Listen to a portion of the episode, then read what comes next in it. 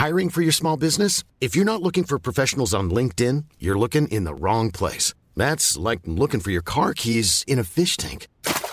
LinkedIn helps you hire professionals you can't find anywhere else, even those who aren't actively searching for a new job but might be open to the perfect role. In a given month, over 70% of LinkedIn users don't even visit other leading job sites. So start looking in the right place. With LinkedIn, you can hire professionals like a professional. Post your free job on linkedin.com slash people today.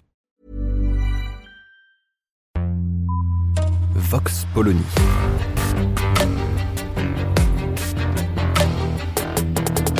L'actualité vue par la directrice du magazine Marianne, Natacha Polony.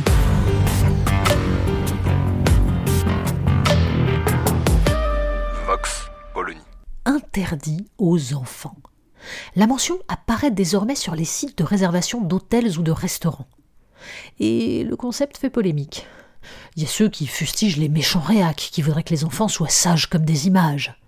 Et ceux qui, au nom d'un catholicisme version Laissez venir à moi les petits enfants, fustigent ces 68 arts égoïstes qui défendent leur confort, alors que les enfants, c'est la vie. Le débat peut parfois confinir à l'absurde ou au sublime, comme lorsqu'Anne-Cécile Maillefer, qui inflige chaque vendredi aux auditeurs de France Inter sa vision hors sol d'un féminisme prêchi-prêcha, raconte le 18 novembre 2022 son voyage en train avec ses deux enfants et le regard de voyageurs visiblement excédés s'ensuit un couplet lunaire sur le fait que l'autorité parentale serait un reliquat du patriarcat, ce patriarcat qui protège les pères violents et violeurs. Pour conclure qu'ils ont raison, rester sages, c'est ennuyeux. Bref, vouloir voyager en train sans subir les hurlements de gamins mal élevés, c'est soutenir les viols intrafamiliaux et les violences faites aux femmes. Il suffit d'interroger quelques hôteliers et restaurateurs pour percevoir la nature du problème.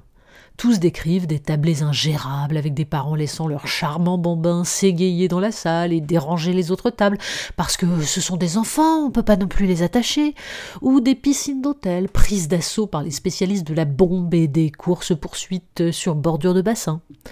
Et les malheureux professionnels sont alors pris en étau, sommés de choisir entre deux clientèles visiblement incompatibles. Comment en est-on arrivé là? Et faut-il blâmer les restaurateurs qui finissent par interdire leurs salles aux enfants?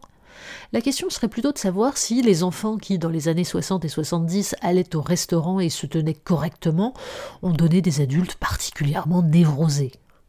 Un exemple de l'évolution que vit la France en matière d'éducation? Dans les années 2000 et 2010, une journaliste américaine, Pamela Druckerman, publiait plusieurs best-sellers autour d'une idée les enfants français sont nettement mieux élevés que les petits Américains parce qu'on leur impose des limites. Le titre du premier de ces livres était explicite. Les enfants français ne lancent pas de nourriture. Hélas, le 22 juin dernier, Lorraine Collins, chroniqueuse au New Yorker, publiait un article qui venait briser les rêves des lectrices américaines. Les Français, désormais, ne savent plus à quel sein se vouer en matière d'éducation.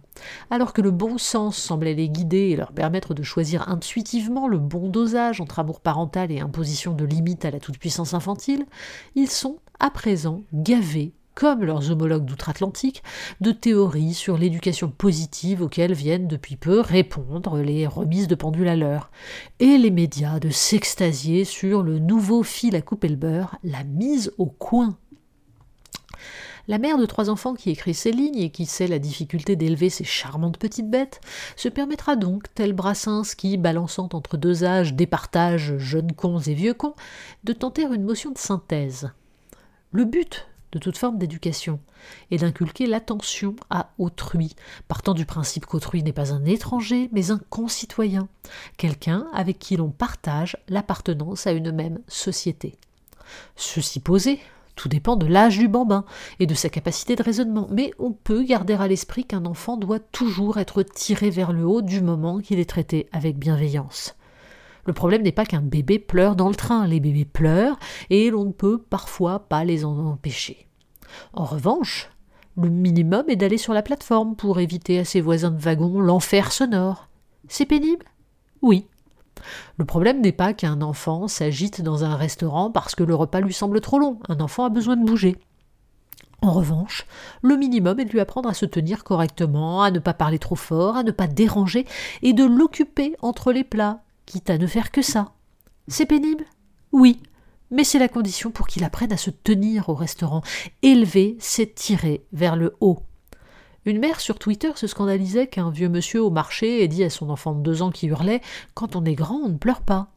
De quoi se mêle-t-il Et quelle vision ringarde Et les commentateurs de moquer ce vieux donneur de leçons.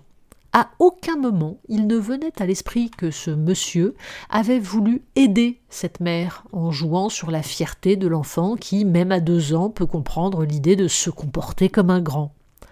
Mais notre société préfère maintenir les petits dans l'enfance. Surtout ne rien exiger d'eux, surtout ne pas les traumatiser en leur faisant découvrir qu'ils ne sont pas le nombril du monde. Voilà des années que, sur le modèle américain, des experts viennent expliquer aux parents qu'ils sont des tortionnaires et que les intuitions qu'ils peuvent avoir en matière d'éducation sont fausses, voire dangereuses. Le résultat est un cauchemar et une absurdité, dont les hôtels interdits aux enfants ne sont qu'une des déclinaisons. Vox Polony. Retrouvez tous les podcasts de Marianne sur les plateformes de streaming. Et puis les analyses, articles et entretiens de la rédaction sur marianne.net. Et surtout, n'hésitez pas à noter cet épisode et à nous laisser vos commentaires.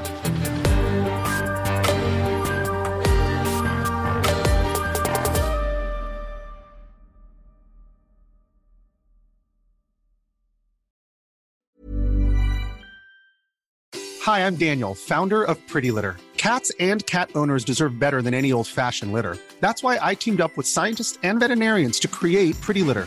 Its innovative crystal formula has superior odor control and weighs up to 80% less than clay litter. Pretty Litter even monitors health by changing colors to help detect early signs of potential illness. It's the world's smartest kitty litter. Go to prettylitter.com and use code ACAST for 20% off your first order and a free cat toy. Terms and conditions apply. See site for details.